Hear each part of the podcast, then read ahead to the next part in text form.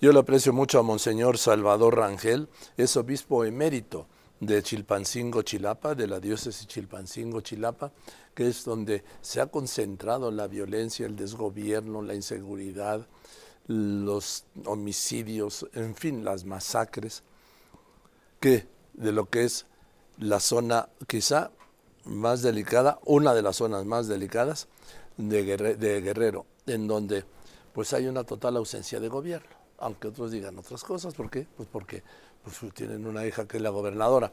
Monseñor Rangel, me da mucho gusto saludarle. ¿Cómo está usted? Don Joaquín, buenas tardes a usted. Me da mucho. Todo auditorio, aquí andamos. ¿Cómo anda? ¿Cómo anda usted, monseñor? Cuénteme. Pues mire, tanto eh, con esa preocupación de lo que está sucediendo en México como lo que está sucediendo en Guerrero desgraciadamente pues las cosas van aumentando, la violencia se va acumulando. Ustedes saben, sobre todo para el auditorio, cómo ha habido la violencia provocada por los narcotraficantes en Acapulco, en Tasco, en Chilpancingo, Cihuatanejo, Petatlán, incluso en Iguala. Y desgraciadamente, pues cada día como que se va desarrollando más esta violencia y como que se le soltaron las manos a los narcotraficantes. Lo que acaba de pasar en San Miguel Totolapan también, en las, en las tunas, es una pena lo que está sucediendo.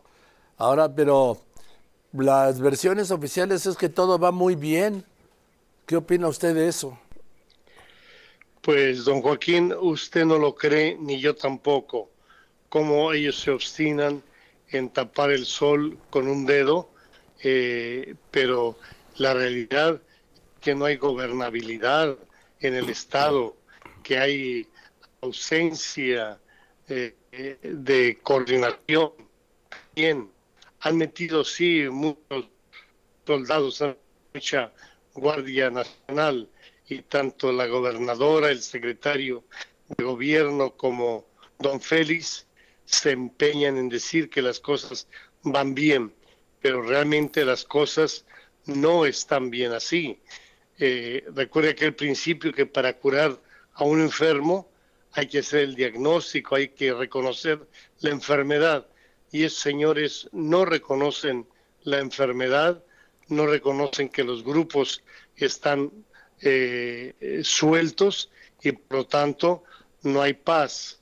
Eh, aquí donde a mí me da pena eh, reconocer que la gente pues tiene mucho miedo, tiene mucha desconfianza, no se siente seguro, segura la gente, que propiamente el gobierno tiene esa obligación de darle tranquilidad, paz, seguridad a la gente, pero no lo está haciendo es una realidad a la cual estamos viviendo todos los días. Eh, yo creo que es sintomático, Monseñor Rangel, arzobispo emérito de la diócesis Chilpancingo-Chilapa, con quien estoy hablando, que es paradójico que, o em, emblemático más bien, referencial, que los obispos tengan que reunirse con los jefes del crimen organizado para pedir una tregua para la paz. ¿Por qué? Por la ausencia de gobierno.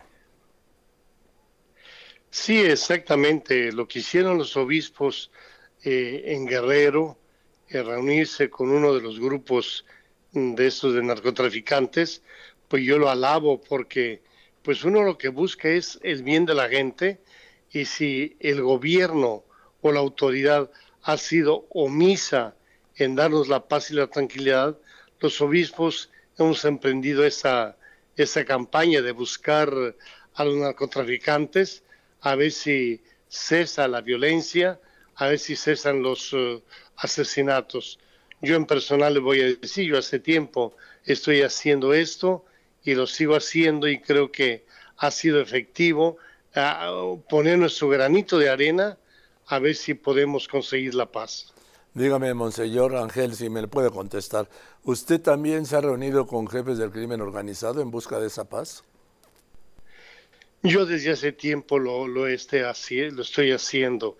Yo sigo creyendo en el diálogo, sigo creyendo en el acercamiento, sigo creyendo en las personas y yo en lo personal le pudiera decir, don Joaquín, que sí ha habido cosas positivas. Yo lo he declarado muchas veces, gente que han secuestrado, lucho por rescatarlas, rescatándolas, pues eh, ya es algo bueno.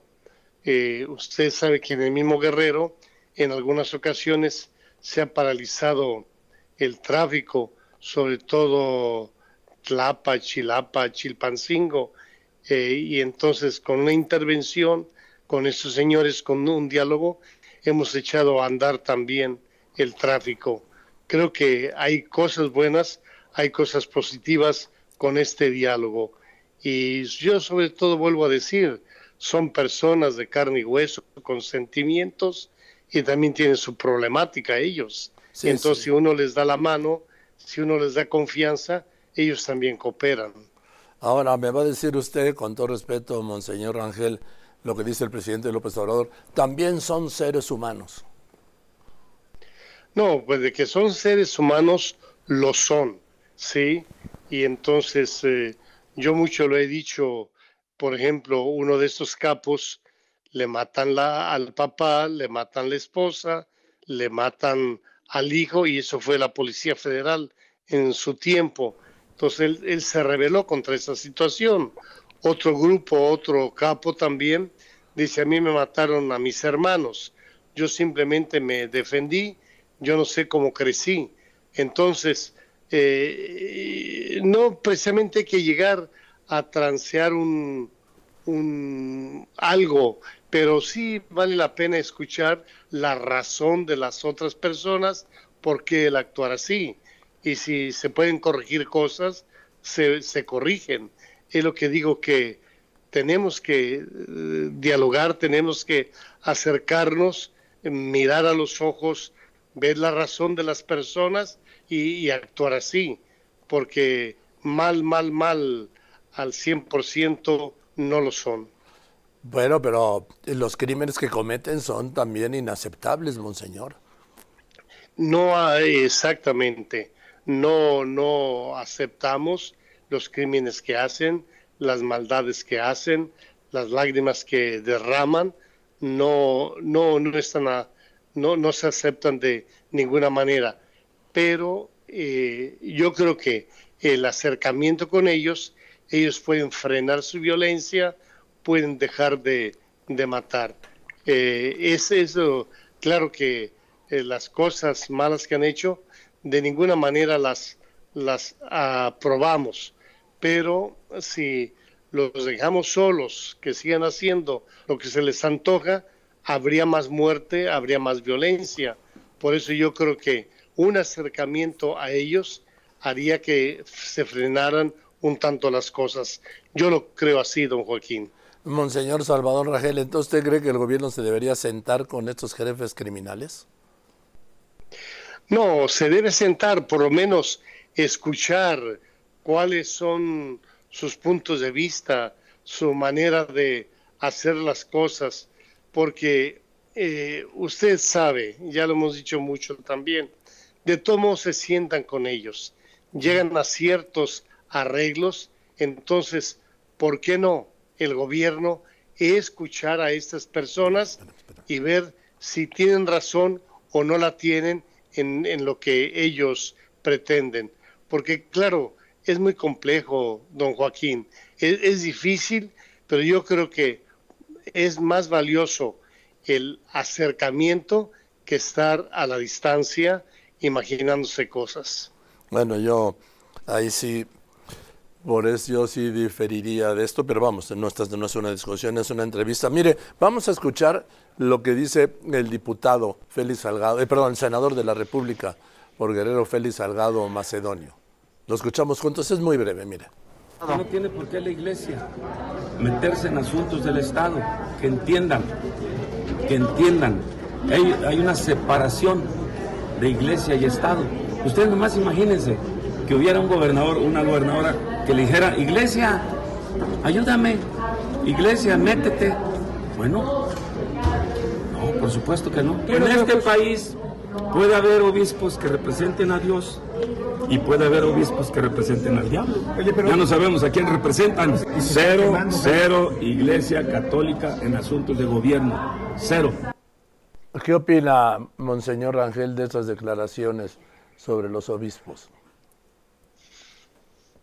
Bueno, mire, ustedes conocen al senador Félix igual que nosotros, como muchas veces dice disparates y barbaridades.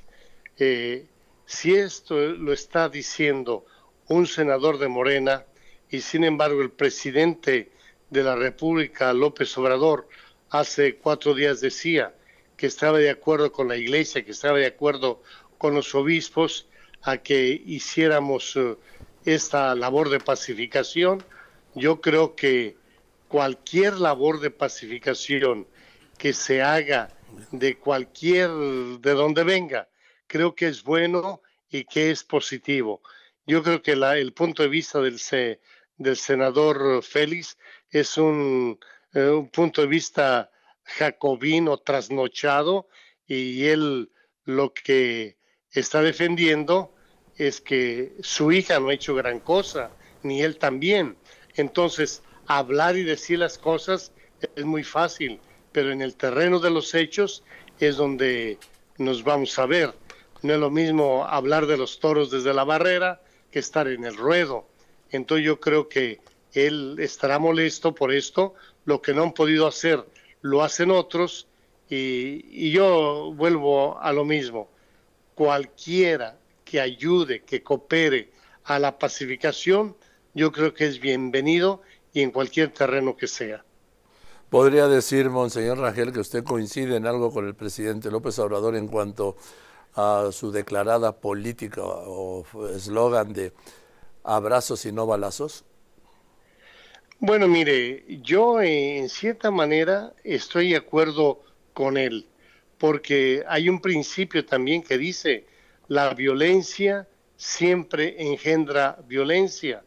Y si hubiera una respuesta violenta a cualquier actitud, ya sea de parte del ejército, ya sea de parte de los narcotraficantes, si hubiera una respuesta violenta, yo honestamente creo que tendríamos más violencia en México. Entonces, eso de abrazos y no balazos, pues yo creo que ha evitado más muertes, ha evitado más lágrimas en México. Yo nada más eh, apunto lo que he sostenido siempre, que la opción no son los abrazos ni los balazos, sino que está en la aplicación de la ley y el fin de la impunidad. Exactamente, estamos, estamos de acuerdo. Yo simplemente digo que la violencia siempre va a provocar más violencia. Y, y por ejemplo, estos señores en eso de abrazos y no balazos, como que han tenido manga ancha, como que se les ha dejado más libertad y han hecho lo que se les ha antojado. Eso yo tampoco estoy de acuerdo en que eh, se les dé esa carta abierta a los narcotraficantes. Se les tiene que aplicar la ley, se les tiene que eh, eh, meter en disciplina. Pero yo insisto, una violencia va a provocar más violencia y lo que buscamos es que no la haya. Eh, Monseñor Salvador Ángel, le mando un abrazo muy cariñoso. Don Joaquín, gusto en saludarle. Que Dios los ayude y bendiga. Hasta luego. Gracias. Si viera usted qué falta hace. Gracias, le mando un abrazo.